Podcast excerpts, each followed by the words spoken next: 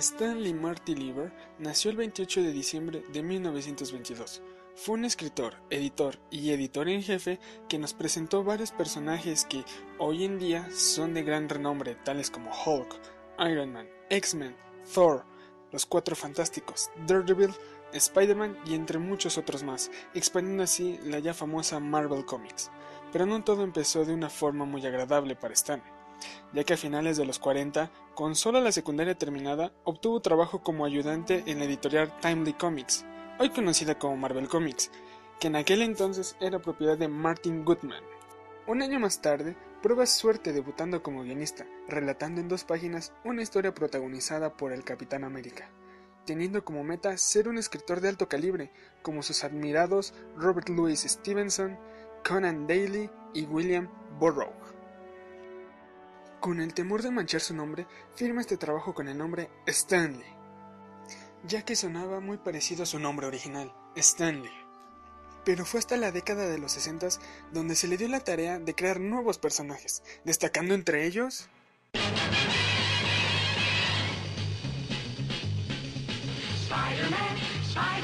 No fue fácil la aparición de este emblemático personaje, ya que llevando esta idea al editor de aquel entonces, Martin Goodman, no pensó que fuese una gran idea, ya que a los lectores no les atraían los insectos. Cuando le mostré la idea a Goodman, creyó que me había vuelto loco. A nadie le gustan las arañas, pero le expliqué que no era ningún monstruo, sino una persona tan normal como nosotros. Siendo así la idea, Goodman dio luz verde para este personaje en la serie Amazing Fantasy. Ahora solo se necesitaba de un dibujante para darle vida, siendo Jack Kirby el primero en la lista. Ya trabajando con el personaje, se dieron cuenta de que no se iba a llegar a ningún trabajo satisfactorio. Después de ver los primeros bocetos que Jack le entregó, no se notaba completamente convencido Stan.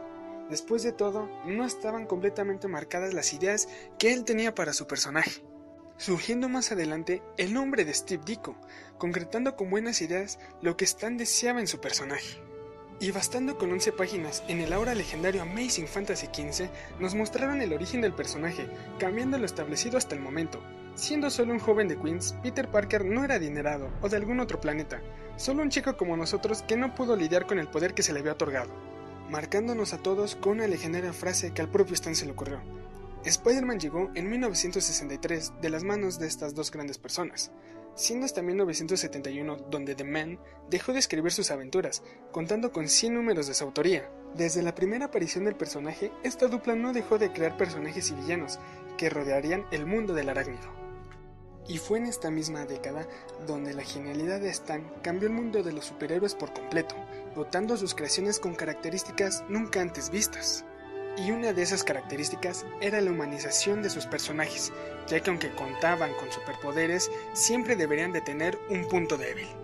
Y daba una gran libertad de movimiento a sus dibujantes, por el medio llamado Método Marvel. Stan hacía una hipnosis de la historia que pasaba al dibujante, y luego escribía los diálogos basándose en los dibujos ya terminados. En ciertos casos, era difícil saber qué parte era de Stan y qué otra parte era del dibujante. Otra maña que tenía Stan era llamar a sus personajes con la misma letra inicial, tanto en el nombre como en el apellido. Sea el caso de Peter Parker, Matt Murdock, Stephen Strange, Fantastic Four, Doctor Doom, Bruce Banner, Scott Summers, entre algunos otros más. Vaya que sí era un genio completamente. Fue tan grande el apogeo de sus personajes que han tenido múltiples adaptaciones como en el formato animado, videojuegos y películas y series live action se hace el caso más conocido, el universo cinematográfico de Marvel. Y en este último rindiéndole homenaje, dejándolo aparecer en las múltiples películas de este universo, siendo desde guardia de seguridad en Capitán América y el Soldado del Invierno, hasta ser el chofer del autobús de Peter Parker en Avengers Infinity War y aquellos que somos más veteranos recordamos con cariño las múltiples narraciones que nos hacía Stan al inicio de cada episodio en la serie de Spider-Man y sus amigos asombrosos o en la mítica escena donde Stan conoce a Spider-Man en la serie de 1994. Stan Lee se ha marchado de este mundo, pero nos dejó un increíble legado, mostrándonos que hacía su trabajo con mucha pasión y sobre todo corazón, recordándonos que una simple persona es capaz de hacer cosas sorprendentes y marcar la diferencia en este mundo. Solo me queda darte las gracias, Stan, por todo lo que aprendí a través de tus personajes, sobre todo a través del hombre araña, a través de tus viñetas, por el simple hecho de hacerme recordar que un gran poder conlleva una gran responsabilidad. Duerme bien, leyenda. Te lo has ganado. Con cariño, The Amazing Lalo. much you wanna risk. I'm not looking for somebody with some superhuman.